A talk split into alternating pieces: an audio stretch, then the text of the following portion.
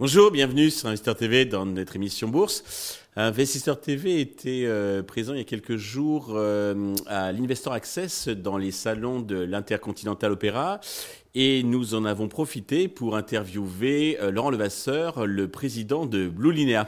Laurent Levasseur, bonjour. Bonjour. Eh bien, commençons, si vous voulez bien, par la présentation de Blue Linea pour ceux qui ne connaissent pas ou qui connaissent peu votre société. Alors, prendre soin et assister, c'est le métier de Blue Linea. Donc nous prenons soin et nous assistons des personnes âgées qui sont à domicile, H24, euh, 7 jours sur 7. On les équipe de boutons d'appel, de détecteurs de chute. Et puis nous faisons exactement la même chose, mais dans des établissements spécialisés, comme des EHPAD, des colocations entre seniors. Voilà. Donc notre particularité, c'est de proposer des offres à domicile, en établissement et d'accompagner 24 heures sur 24 ces personnes âgées ou en situation de handicap. Très bien. Alors quels sont vos atouts qui vous distinguent des autres acteurs du marché? Alors dans nos atouts, euh, nous avons imaginé un véritable cockpit logiciel qui permet d'être connecté à des personnes âgées. Ces personnes âgées sont régulièrement à leur domicile et nous avons réussi à intégrer quelque chose de simple. Euh, dans le monde de la téléassistance, 10% des appels sont très urgents. Par contre, dans 60% des cas, on appelle ça plutôt du réconfort, du papotage, une personne âgée qui va se sentir seule. Donc nos équipes sont formées pour pouvoir les accompagner, pour pouvoir en prendre soin. Et puis dans 30% des cas, nous allons plutôt discuter avec les enfants. Les enfants qui sont généralement de jeunes retraités, de jeunes seniors.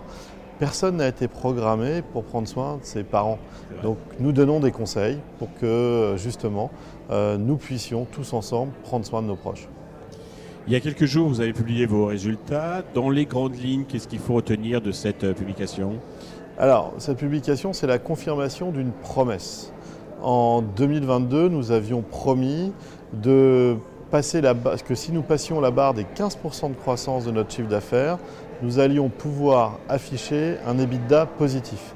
Vous savez, dans la transformation d'une start-up, quand elle est prometteuse et qu'elle devient une nouvelle ETI, une petite ETI, il y a ce passage obligé de l'EBITDA positif avant même le résultat positif. Eh bien, c'est chose faite. En 2022, nous avons revendiqué 39% de croissance de notre chiffre d'affaires, donc ce qui était important. Et en parallèle, nous avons pu revendiquer le fait que notre EBITDA est devenu positif.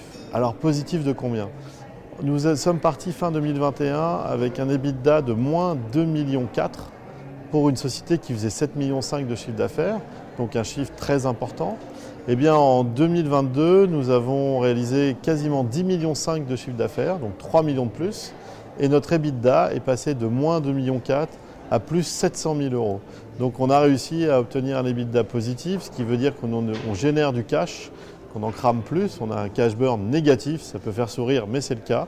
Et ça, c'est aujourd'hui euh, l'élément qu'il faut retenir de notre exercice 2022. L'entreprise, désormais, est devenue autonome dans son résultat d'exploitation. Bravo. Et pour les prochains mois, quelle est votre stratégie, les enjeux? Alors, dans le courant de l'année 2022, il a fallu gérer euh, une croissance, une hyper-croissance, et en parallèle, il a fallu aussi euh, préparer l'avenir.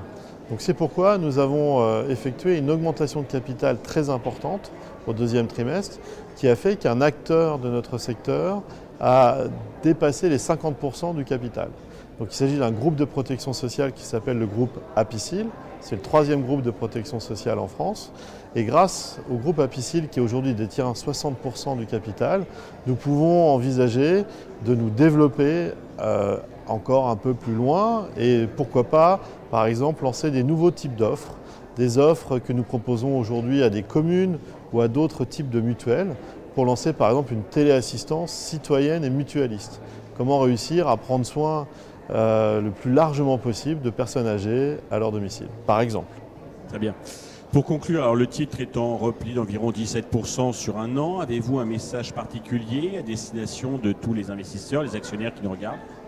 Alors, le titre est en recul de 17% en un an.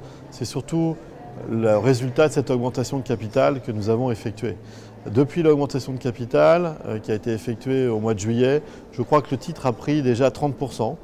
mais nous sommes quasiment à des niveaux historiques à la baisse. Et la dynamique qui commence à se mettre en place laisse à penser qu'éventuellement, nous allons revenir à des niveaux de valorisation ou à des niveaux de cotation que nous avions il y a peut-être deux ans ou trois ans. Laurent, merci pour toutes ces précisions et ce message offensif. Nous allons suivre attentivement l'évolution de Bolina. Merci. Merci beaucoup.